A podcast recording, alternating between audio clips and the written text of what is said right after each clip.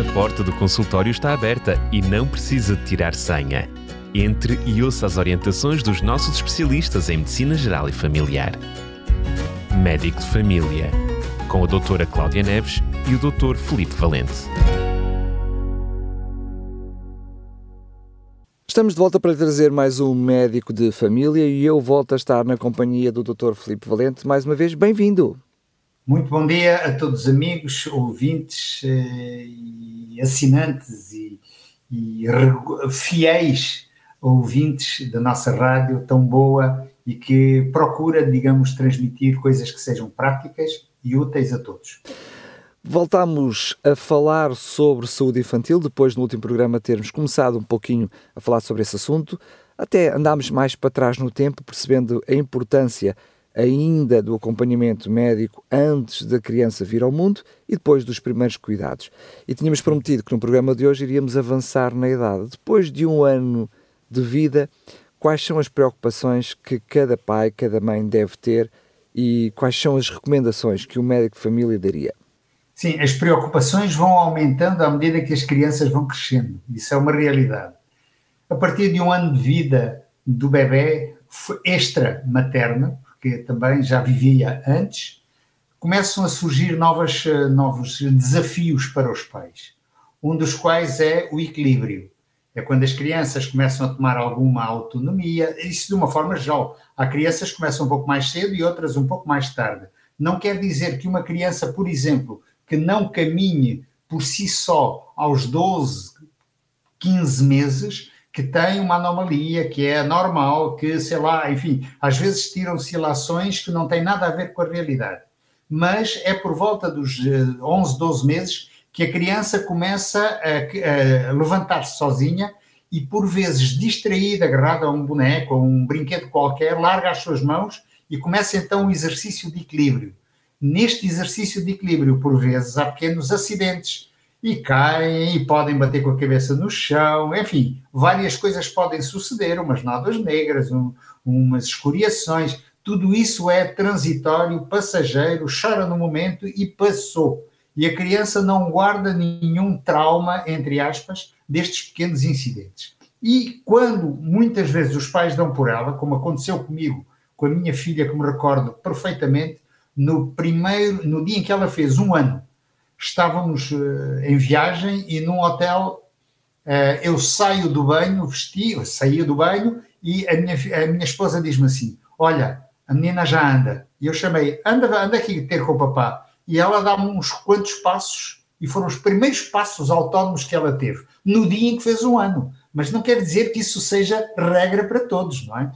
Esta é uma novidade. E então, quando a criança sente que já tem autonomia, começa a tomar então certas decisões que podem não ser muito razoáveis, aproximar-se de lugares perigosos. Então, o que que o adulto tem que fazer? Se eventualmente é num, mora num, num, num sítio onde haja escadas, tem que ter a proteção para a subida e para a descida de escadas, porque os grandes traumatismos muitas vezes são ao descer as escadas, a criança rebola e tem traumatismos eh, cranianos e, e complicações que podem vir depois de futuro. Portanto, isso é o trabalho preventivo dos pais no que diz respeito à mobilidade. De resto, eu acho que é uma satisfação ver a criança andar e a descobrir novos lugares que não conhecia, e isso tudo a criança vai registando. Nessa altura já consegue distinguir perfeitamente as vozes, o timbre de voz de todos os habitantes da casa, quer sejam irmãos, quer sejam pais, quer sejam avós, quer sejam tios, pessoas que regularmente uh, frequentam a casa, ele vai fixando, uh, o bebê vai fixando o timbre e se tem um retorno que é agradável, do género, gente carinhosa, que dá um beijinho, que pega ao colo, que dá festinhas e tudo mais, a criança já sabe, isto é uma voz amiga. Se alguém que é um pouco mais rude e que de vez em quando tem um, uma reação um pouco mais brusca, a criança afasta-se e depois faz a sua seletividade de amizades, que começa já por volta desta idade. Entretanto, a fala vai desenvolvendo, começa a ouvir melhor, perceber melhor o que ouve e a, a dizer as palavras um pouco mais completas, sempre com alguns erros, e é bom que o adulto, quando tem que repreender, ou enfim, corrigir uma criança que tem uma pronúncia um pouco mais ababezada, como nós costumamos a dizer, não deve usar termos ababezados para dizer tu pareces um bebê. Tem que falar com ele de uma forma clara, lenta, eventualmente, e é assim que a criança começa a ver que afinal a palavra não se pronuncia desta forma, mas de outra, e corrige por si só. E é nestas fases que a criança começa a saber dizer não. E vamos comer a sopa e ele é capaz de dizer não. Ponto. E aí temos que aprender que, afinal, o adulto, ou antes não aprender, mas ensinar à criança, que o adulto é que sabe e tem conhecimento daquilo que é o melhor para ela. Okay? Nesta fase, muitas vezes as crianças começam a ser muito seletivas na comida. Começam a não desejar determinados alimentos, mas eu vou dar um alimento que quase todas as crianças gostam. Eu tenho uma neta que até nem gosta, que é o chocolate. Epa, isso é só vê-lo, vai.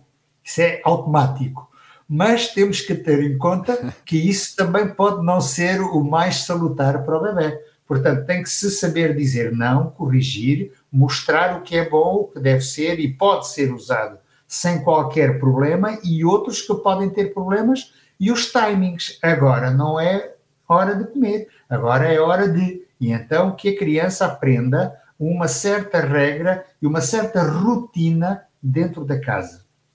A hora do banho é fundamental e é bom que seja mais ou menos à mesma hora para a criança ter aquela sensação. Agora é uma das coisas que eu mais gosto, que é estar dentro d'água.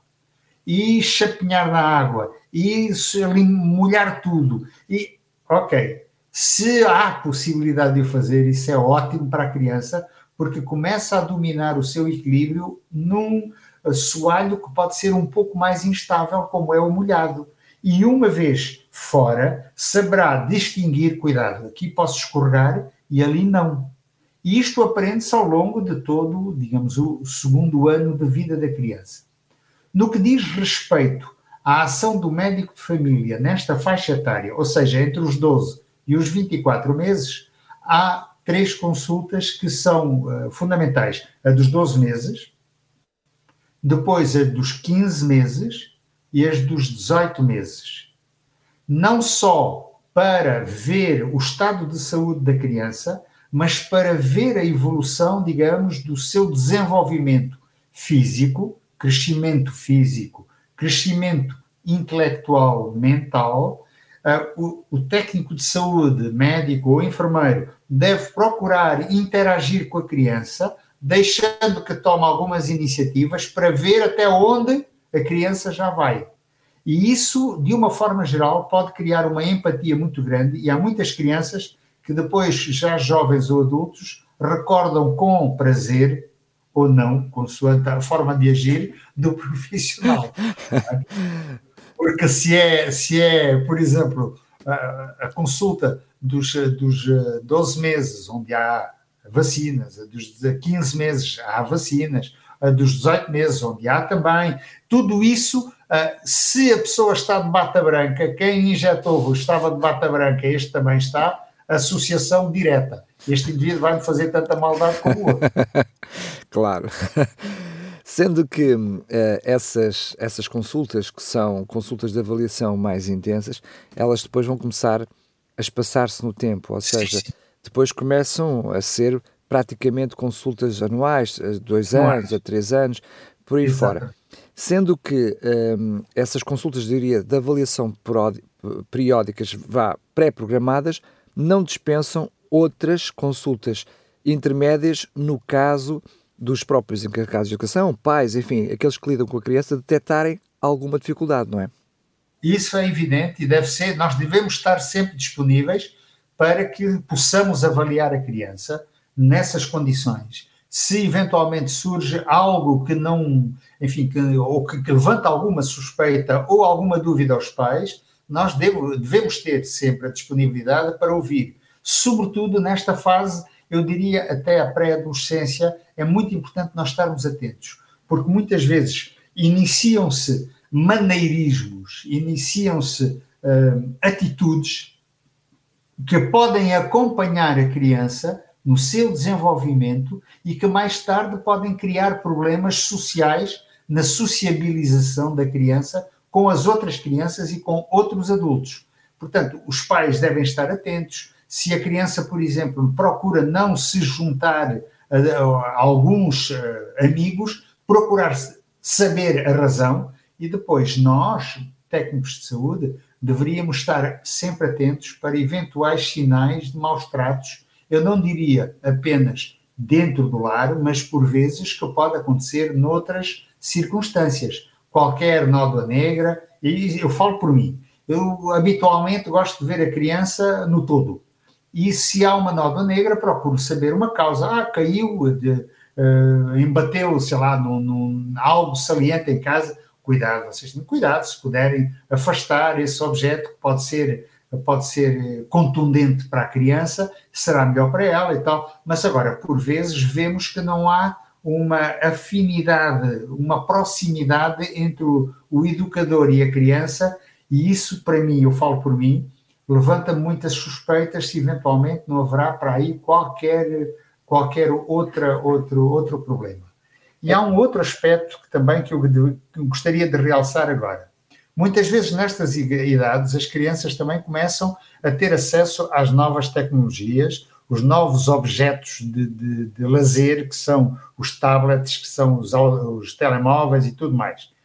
Dentro do possível e sempre que possível deve ser atrasada este hábito barra vício, porque rapidamente a dependência torna-se grande e sei de casos, e neste momento até, enfim, acompanho um pouco à distância, um jovem que tem 14 anos e que desde praticamente os 8 anos que não frequenta uma escola porque diz que não consegue estar lá, porque o único objetivo para ele é fazer jogos em eh, computadores e tablets e tudo mais.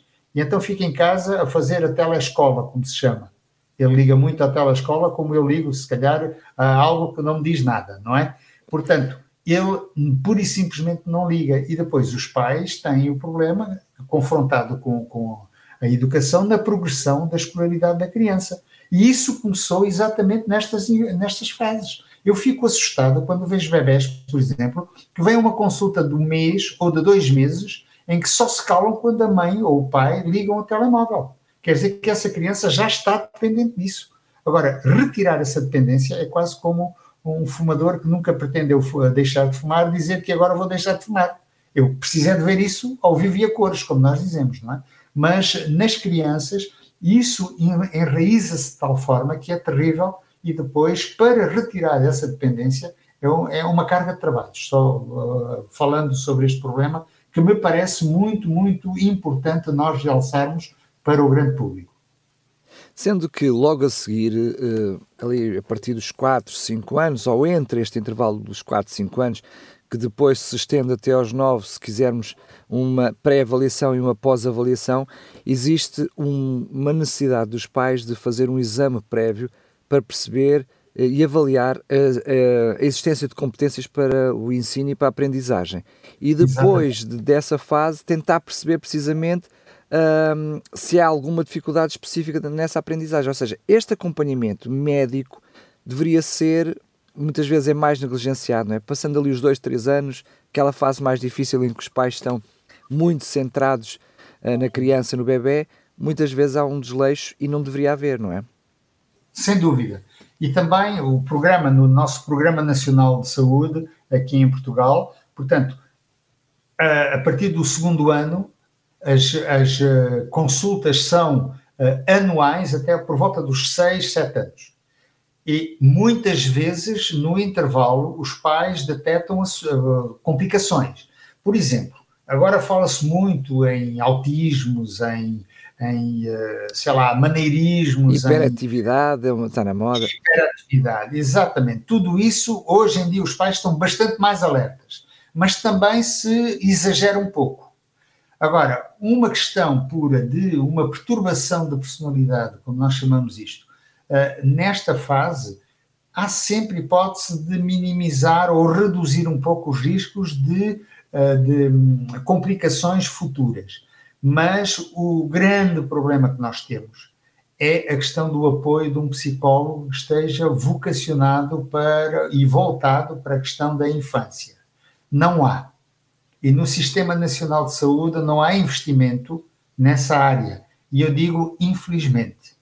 Nós não podemos substituir outros técnicos de saúde, como, por exemplo, terapia da fala, uh, psicologia, uh, enfim, uh, sociologia também até certo ponto, sociabilizar estas crianças umas com as outras, e isso muitas vezes vê-se quando a criança inicia a sua fase de escolaridade num infantário, por exemplo. É? é uma criança que se isola mais, é uma criança que não interage com ninguém, é uma criança que tem uh, hábitos muito repetitivos que estão fora do contexto daquilo que é o, enfim, o pensado como dito normal, e muitas vezes isto leva a uma limitação e até aquele grande problema social chamado bullying pode começar nestas idades. E a criança fica muito afetada. E isso depois levanta problemas sérios no futuro desta, desta criança jovem. Outro aspecto importante nesta área, nesta altura, sobretudo para estas idades, até mesmo antes de 3 anos, vejo que muitas vezes os pais pensam que por questão da saúde oral é algo que acontece após os 3 anos, quando a criança ganha alguma autonomia, mas existe equipamento como as dedeiras específica para antes dos 3 anos. Ou seja, muitas vezes também é um problema. O Dr. Filipe Valente reconhece na sua uh, prática diária que às vezes também há aqui por parte dos pais algum descuido nesta área específica da saúde oral. Sim, sim, sem dúvida, sem dúvida. E não é raro isso só a propósito. Ainda ontem vi um jovem, um jovem de, de não quero errar, mas oito anos, oito anos sim, e eu perguntei então, eu costumo usar, digamos, um, um tom mais, uh, uh, como dizer, descontraído, se nós quisermos. E eu perguntei, olha lá, tu escovas os dentes quantas vezes por ano? É evidente que uma criança desta idade não consegue fazer um cálculo, não é? E eles começam a dizer: olha, pelo menos tem que ser uma vez por ano, que é na véspera do Natal, não no dia de Natal, porque senão lá se, vai, lá se vão os doces. E depois, claro, que eu vou dizer quanto deve ser. E esta criança tinha mais de 8 anos, creio que já tinha os 10. Creio que já tinha os 10. É. Ele dizia que só lavava os dentes de manhã, não se lavava ao deitar porque estava com sono.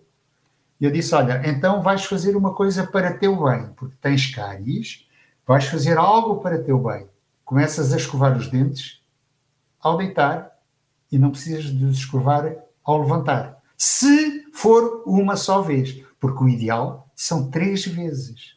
Tu já tens dentes furados, já tens bichinhos nos teus dentes e agora já vais sofrer por causa disso.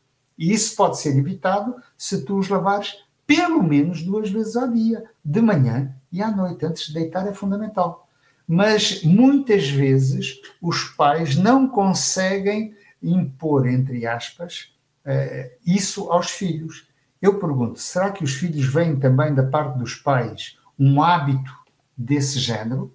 Não vendo, é natural que eles tenham mais dificuldade em poder fazer e aceitar algo que um pai ou uma mãe possam dizer. É quase como, como se costuma dizer: faz o que eu digo, não faças o que eu faço. Claro. É?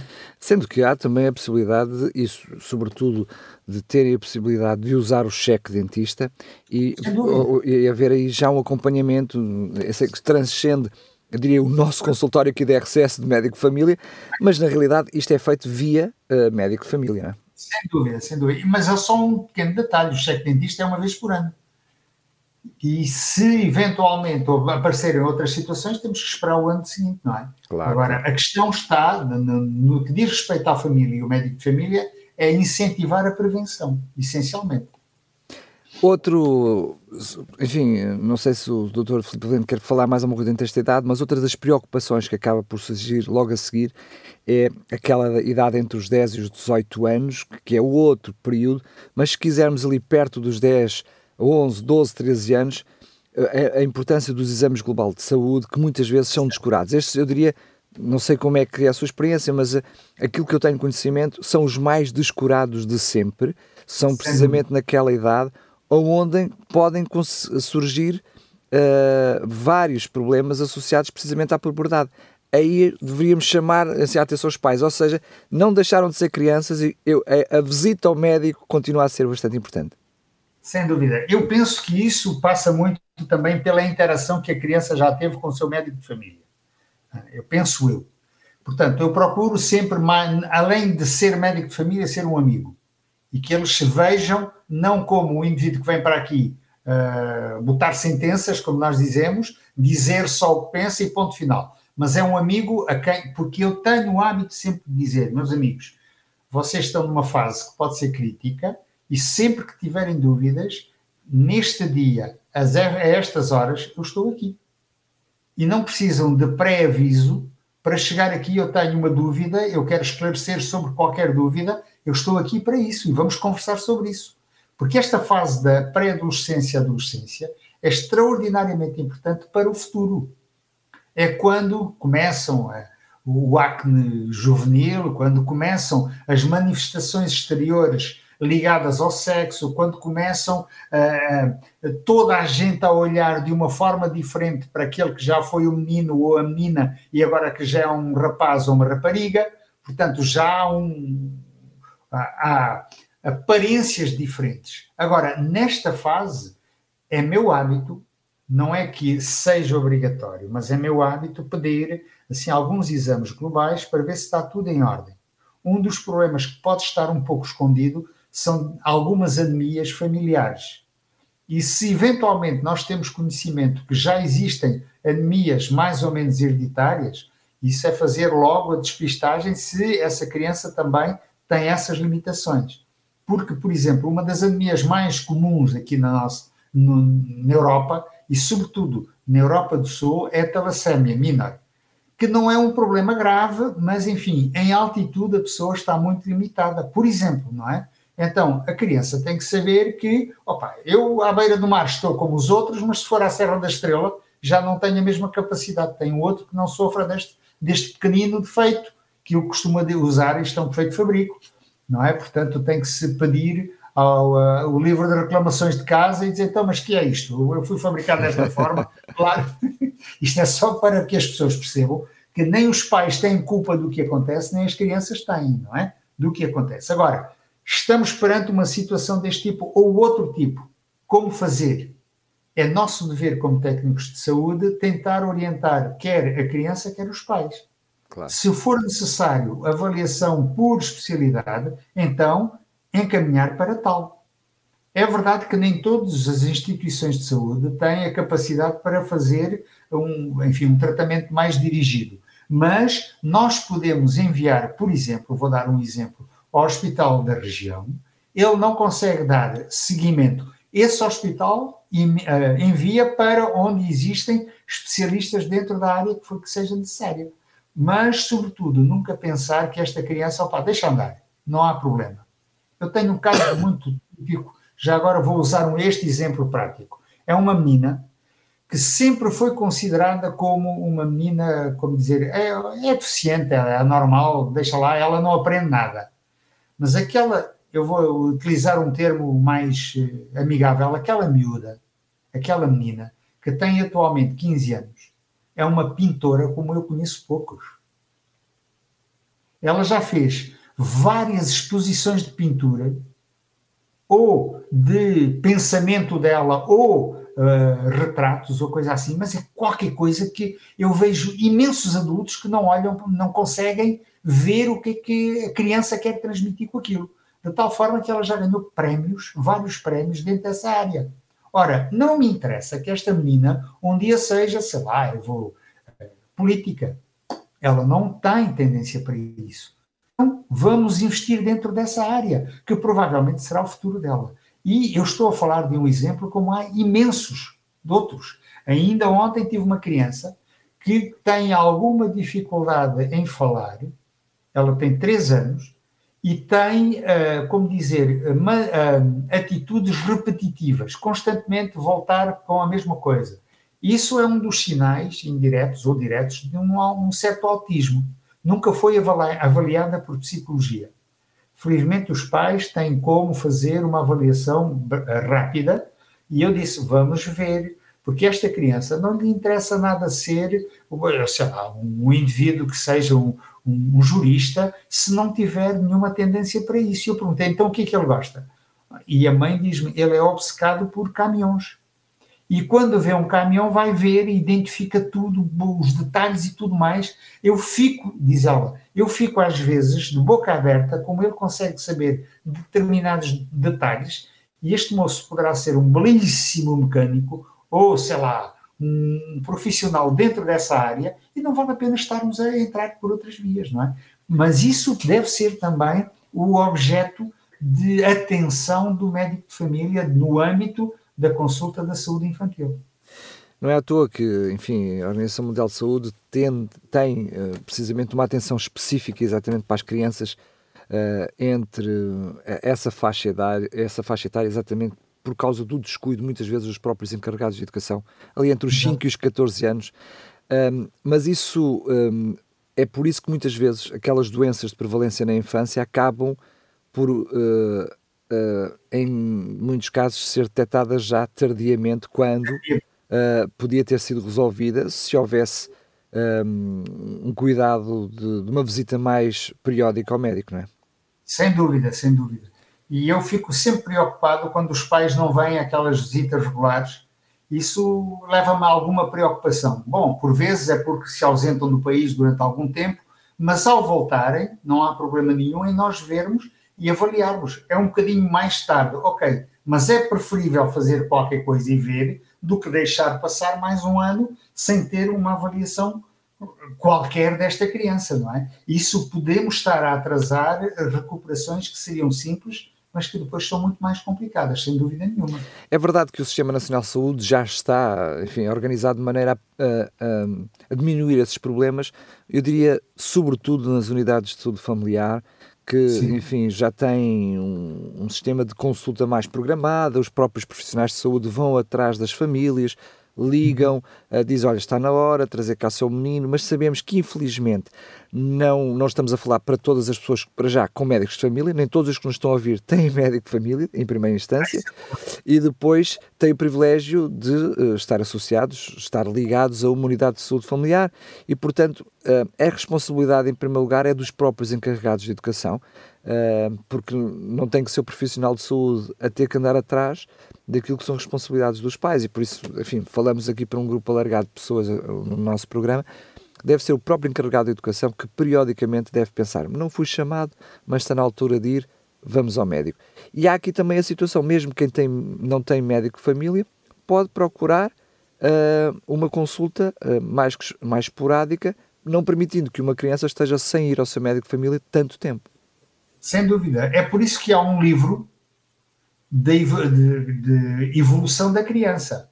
Para os rapazes é azul, para as meninas é rosa. Esse livro é obrigatório estar preenchido nas várias faixas etárias.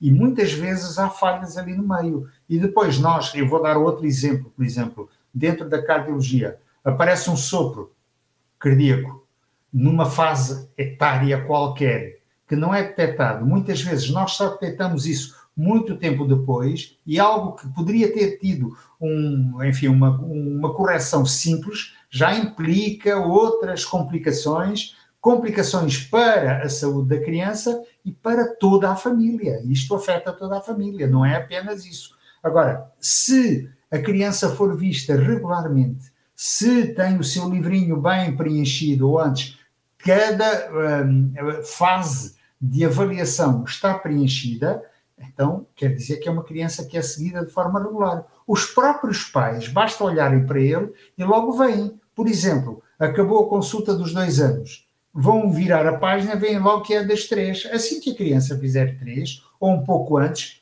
marcar uma consulta e quando a criança atinge a idade que deve fazer nova avaliação, já tem consulta agendada, já é avaliado e pronto, e tudo entra nos eixos, não é? Portanto, é, é como diz e muito bem, é de responsabilidade de, do, do Sistema Nacional de Saúde, mas também do próprio utente. E é uma realidade que, por vezes, é difícil. Por exemplo, quem não tem médico de família sujeita-se às vagas existentes naqueles que já têm uma lista de, de, utentes. Mas nós temos que pensar que numa USF, por exemplo, Unidade de Saúde Familiar, habitualmente os médicos são limitados a um certo número e não ultrapassam esse número. Agora, no Sistema Nacional de Saúde, mesmo um médico que tenha uma lista de utentes, seguramente tem uma lista muito superior àquela que deveria ser a sua. Eu vou dar o um exemplo prático da minha prática. Normalmente, eu deveria ter, com a carga horária que tenho, 1.500 utentes. E eu tenho 2.800 e tal. Portanto, tenho quase o dobro. Ok? E isso é uma carga acrescida. Agora, eu lamento-me por isso, só lamento é que depois não tenha a disponibilidade de tempo para poder dar resposta atempadamente. Que isso é que deve ser a nossa, a nossa preocupação. E quais são, uh, diria, as, as, doenças infantis mais comuns, aquelas que os pais deveriam estar mais atentas, mais atentos? Ora, uma de que é muito vulgar são aquelas dores, famosas dores nas costas. A criança tem dores nas costas, não sabe o que é, etc. E vai crescendo e as dores parece que são maiores. E parece que está a ficar, como nós dizemos, marreco. Ou seja, está com uma cifose, está com uma, uma torção, digamos, do seu, da sua coluna. Isso tem que ser estudado atempadamente para ver se não é consequência de uma mochila, apesar de 12 quilos ou 15 quilos, que tem que levar todos os dias para a escola com os livros todos de todas as disciplinas e, e mesmo que não tenham quase aulas, são obrigados a levar. Isso é um peso enorme. Se de preferência, possivelmente, pode ser substituído por um carrinho com rodas e a criança arrasta, ou os pais, enfim. Poderíamos arranjar uma alternativa. Mas isso faz com que a criança curve a sua, a sua coluna. Por outro lado, também temos um outro problema que também pode não ser detectável imediatamente, que é uma dismetria dos membros. Tem um membro mais comprido que o outro. Então, é uma criança que nós vamos ver que uh, recorrentemente, de forma uh, regular, se queixa de dor no membro inferior. Temos que ver se eventualmente não está ligado a isso. Ah, nós temos meios para detectar. E isso corrige-se mudando aquilo que possa ser a causa desta, desta situação. Se a criança tem hábitos de sentar ou de deitar que são recorrentes, está constantemente sentado da mesma forma, tem os pais que tentar corrigir, sabendo qual será a melhor posição que deveria adotar. Se é uma criança que, quando está de pé, eh, só se apoia num membro, temos que pensar que provavelmente esse membro sobre o qual ele apoia é o mais curto, não é o mais longo. E então, nessa altura, temos que ver, por vezes, uma palmilhazinha no membro mais curto, normaliza tudo, vamos evitar problemas mais tarde a nível da anca, ao nível dos joelhos, a nível daquilo que nós chamamos os artérios, que é a articulação tibiotársica, e depois uh, claudicações, ou seja, cochear em determinadas circunstâncias e, sobretudo, com dores muito, muito frequentes na coluna. Este é um problema que pode estar ligado ao crescimento. É verdade que as crianças têm surtos de crescimento, vagas de crescimento. Os rapazes espaçam um bocadinho, mas quando estão nessa vaga, os pais ficam sempre coléricos com, com, com a roupa. Esta roupa está a encolher muito. Não é a roupa que encolhe, é a criança que cresceu, não é? As meninas são mais regulares. Os rapazes vão até mais tarde. As meninas terminam o seu crescimento total mais cedo, por volta dos, dos 18, 19 anos. Os rapazes podem ir crescendo até por volta dos 21, 22 até 23 anos. Portanto, tudo isto pode uh, anotar ou revelar alguma, alguma uh, dismetria, alguma, algum mal-estar, se nós quisermos. Agora, prática regular de uh, exercício físico é algo que vai, como dizer, minimizar todos estes problemas. Então, é preciso é ter cuidado. Uma criança que, por exemplo, tem um mais comprido que o outro, deve evitar qualquer exercício que imponha salto. Eu vou dar exemplos. Uh, uh, atletismo com salto de obstáculos. Ele vai sempre aterrar sobre o membro mais curto, sempre. Ok? Que por si já está um pouco lesado. Prática de voleibol. A pessoa salta, e vai sempre aterrar sobre o membro mais curto. Basquetebol, eu estou a usar só alguns desportos, mas numa natação já não temos problema nenhum, por exemplo, que é o exercício mais completo, mas, enfim, é preciso disponibilidade de tempo, é preciso ter condições e onde poder praticar, etc, etc. Tudo isso pode ser discutido com o médico de família entre, em família. Outro problema são alguns problemas, algumas alterações cardiovasculares que aparecem nestas fases. Começa a criança com um cansaço acrescido, não uh, normal, não faz nada e cansa-se, mas o que é que se passa? Pode ser apenas algum problema cardíaco. Uma auscultação pode detectar, sei lá, um sopro, uma arritmia, uma coisa qualquer. Temos que fazer exames complementares para tentar definir. Encontra-se alguma alteração, dirigir imediatamente para a, a cardiologia pediátrica para tentar resolver o assunto atempadamente. Porque, por vezes, ah, isto depois passa com a idade. Não é tanto assim.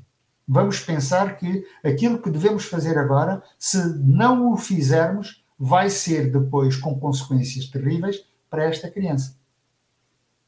Sendo... Ah, e poderíamos falar de outras coisas, enfim, algo que pode surgir mais tarde, por exemplo, uh, alterações hormonais, ok? Na tiroide, por exemplo, uh, que podem surgir também na infância. É dever do, do profissional de saúde uh, tentar questionar se a criança engorda facilmente, quase não come e está a engordar, ou emagrece de uma forma inusitada, não se sabe porquê ele come bem, no entanto, está a emagrecer. Eh, tudo isso são alertas para nós irmos à procura, análise, ecografias, nós podemos um raio-x, podemos detectar imensas coisas que depois podemos condicionar e dirigir para profissionais da especialidade. Exatamente. Sendo que, enfim, dessas coisas todas que, que o Dr. Uh, Filipe Valente está a falar, nós percebemos que muitas delas acabam por uh, serem, não é serem mais fáceis de detectar, mas os próprios pais conseguem perceber que há sim, aqui sim. Um, uma alteração, que há aqui um desvio qualquer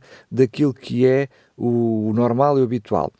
Mas muitas vezes a falta de, da ida ao médico pode esconder aquelas que serão menos visíveis. Eu estou a falar aquelas endócrinas ou metabólicas, ou aquelas nutricionais, fazemos assim, todas aquelas têm a ver com maus hábitos de alimentação. E, e preocupa, hoje em dia, penso que cada vez ouvimos falar mais sobre isso, são os transtornos mentais e de comportamento que também muitas vezes não são fáceis de detectar pelos pais e que um acompanhamento médico mais frequente pode facilitar uh, a detecção precoce desses problemas, não é? Sem dúvida. E se for alguém mais experimentado, poderá ver só no comportamento da criança assim que entra num consultório, por exemplo, não é? É fácil nós tentarmos ver que há aqui qualquer coisa que não está a bater bem Agora, consoante a alteração que nós vemos, também podemos questionar os pais. Então, tem tido este tipo de atitude, por exemplo, uma criança que não diz uma palavra, uma criança aí com 4 ou 5 anos, ele quer ver tudo e fala e não se cala. Uma criança normal, não é? Não é hiperativo, atenção. Ok? O hiperativo mexe, mexe, mexe, mexe e a gente não consegue é, nem mesmo escutar, que ele não deixa, ok? Só pela, uh, pela excitação que tem. Mas uma criança que anda curiosa e vem ver e pergunta o que é isto, mas o que é aquilo, isso é normal uma criança. Eu tenho é que dar respostas para que ele perceba o que é e dizer, explicar, olha, isto não é para ti, isto é para outro e tal, e pronto. Esta interação é importante. Mas nós podemos ver e depois questionar os pais qual tem sido o comportamento da criança em casa quando está sozinho ou quando está acompanhado por seus amigos qual é o seu comportamento, notam alguma alteração. E se são pais que já têm outros filhos, vão sempre ver diferenças, mas às vezes são diferenças inerentes ao próprio a criança que não tem nada a ver de patológico, tem a ver apenas de, de, de personalidade e pronto. Não há duas crianças iguais, não é? Mas há outras que são, uh, podem ser, levantar suspeitas e somos nós que temos que tentar questionar nesse sentido essas crianças. Daí a importância, voltando a realçar o que já disse o Daniel, a importância do, do controle regular desta criança. Outro aspecto interessante, enfim, voltando atrás, mas para percebermos o contexto de que mencionou, já por duas vezes uh, acabou por falar na questão do, do exercício físico, aquelas uhum. doenças que, comuns, não é? As, as ites todas que surgem quando as crianças começam a entrar no infantário a relacionar-se umas com as outras, depois todos os problemas associados aos relacionamentos, é? as constipações, as gripes, as, as otites, essas coisas todas, as ites todas.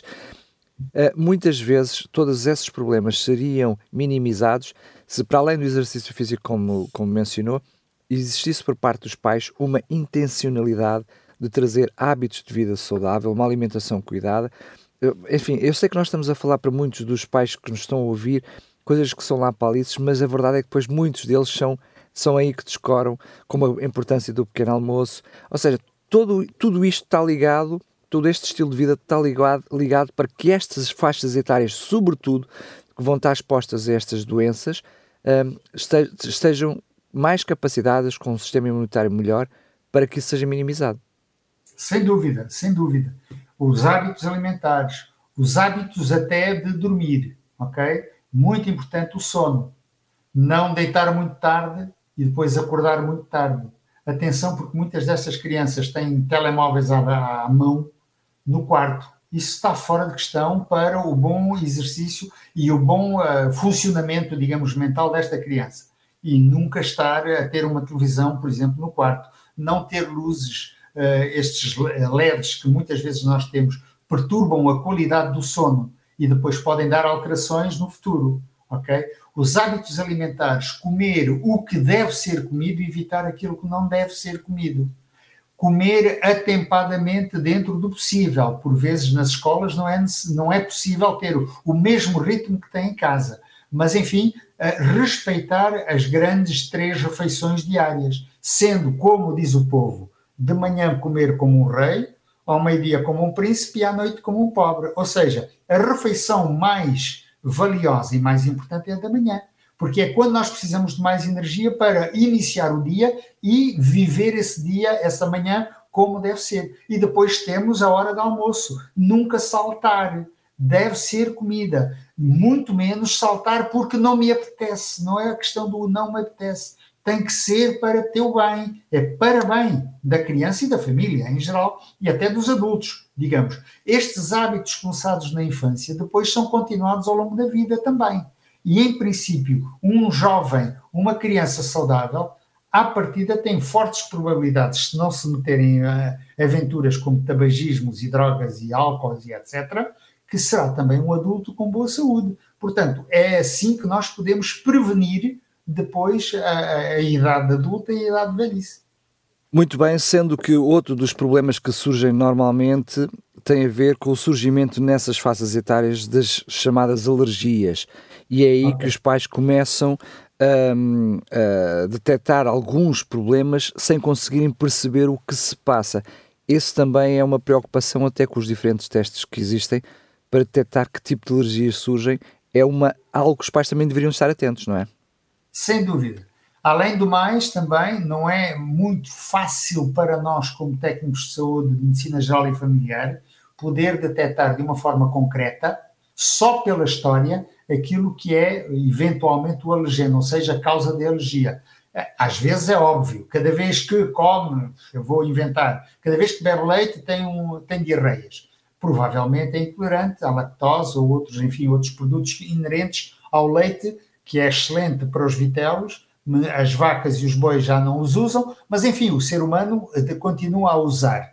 Agora, é procurar alternativas para essas limitações. Por exemplo, cada vez que eu vou inventar, estou a inventar, cada vez que come, sei lá, caju, tem uh, uma erupção cutânea eh, e começa com muitas, muito, muitas comichões.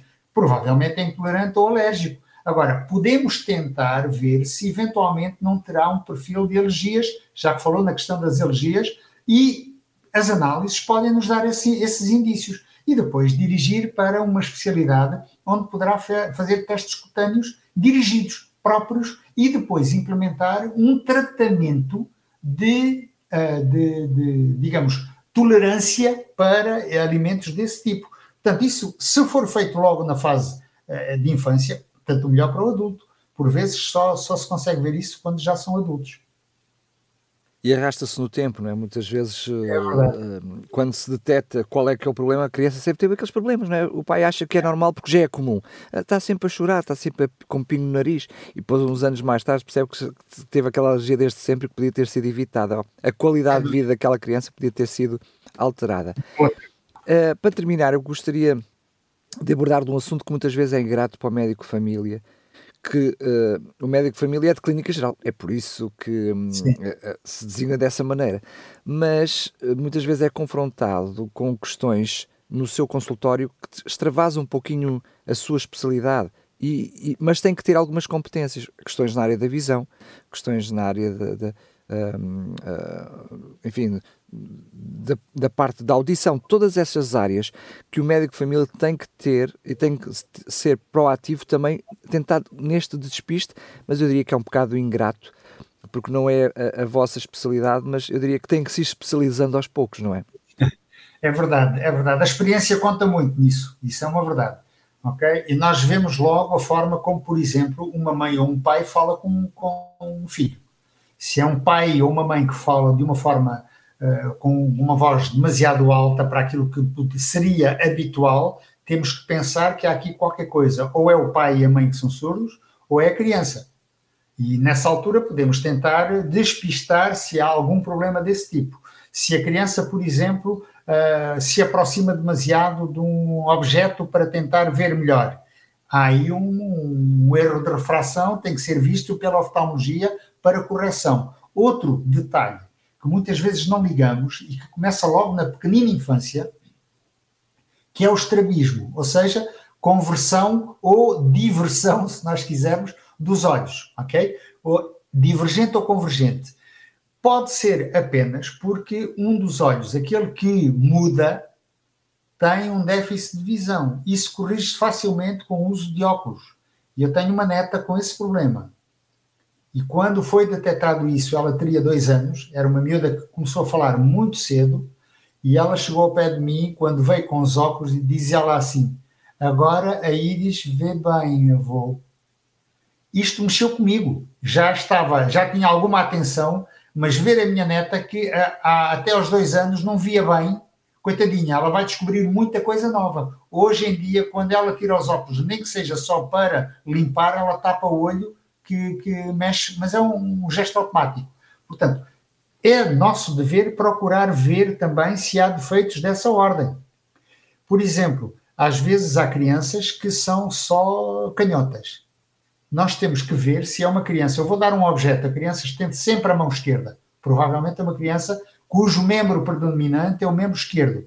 Agora, temos que alertar aos pais, atenção, que não estamos mais na era em que se dava grandes tareias porque tens que escrever para o lado direito e tens que, tens que. Isso acabou porque esses muitas vezes são muito mais artistas do que os outros que são destros, não é? E, portanto, são estas pequeninas uh, coisas que nós temos que ver. Agora, isso é tema para nova, mais conversas que nós poderíamos ter sem problema nenhum. Muito Aliás, bem. aproveito já agora para lançar um desafio.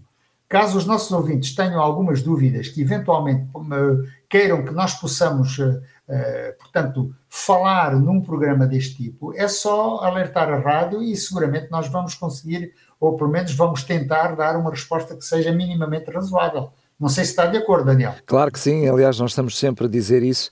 Já sabe, pode enviar as suas questões, as suas dúvidas, aquilo que gostaria que os nossos médicos de família pudéssemos aqui neste consultório improvisado através dos nossos microfones, possamos uh, chegar uh, a ajuda e através das respostas, pode fazê-lo uh, enviando um e-mail, uma mensagem para programas.radiorcs.com radiorcs.novotempo.pt, vou repetir, programas arroba radiorcs.pt, assim é que é, programas arroba radiorcs.pt, o site é que tem Novo Tempo, não é o e-mail, mas pode fazê-lo também por mensagem para as nossas redes sociais, através do 933 912 912, enviar-nos uma mensagem. Gostaria de colocar uma questão aos médicos de família, uh, para uh, falar sobre este assunto ou gostaria de que pudesse abordar aquele assunto e certamente de uma forma oportuna aqui o faremos. Doutor Felipe Valente, muito obrigado por este tempo na consulta. Marcamos encontro para o próximo programa, se Deus quiser. Sempre ao dispor, é um prazer para mim conversar convosco e falar para os nossos ouvintes, porque é, é, são parte da nossa família. A porta do consultório está aberta e não precisa de tirar senha. Entre e ouça as orientações dos nossos especialistas em Medicina Geral e Familiar. Médico de Família, com a doutora Cláudia Neves e o doutor Felipe Valente.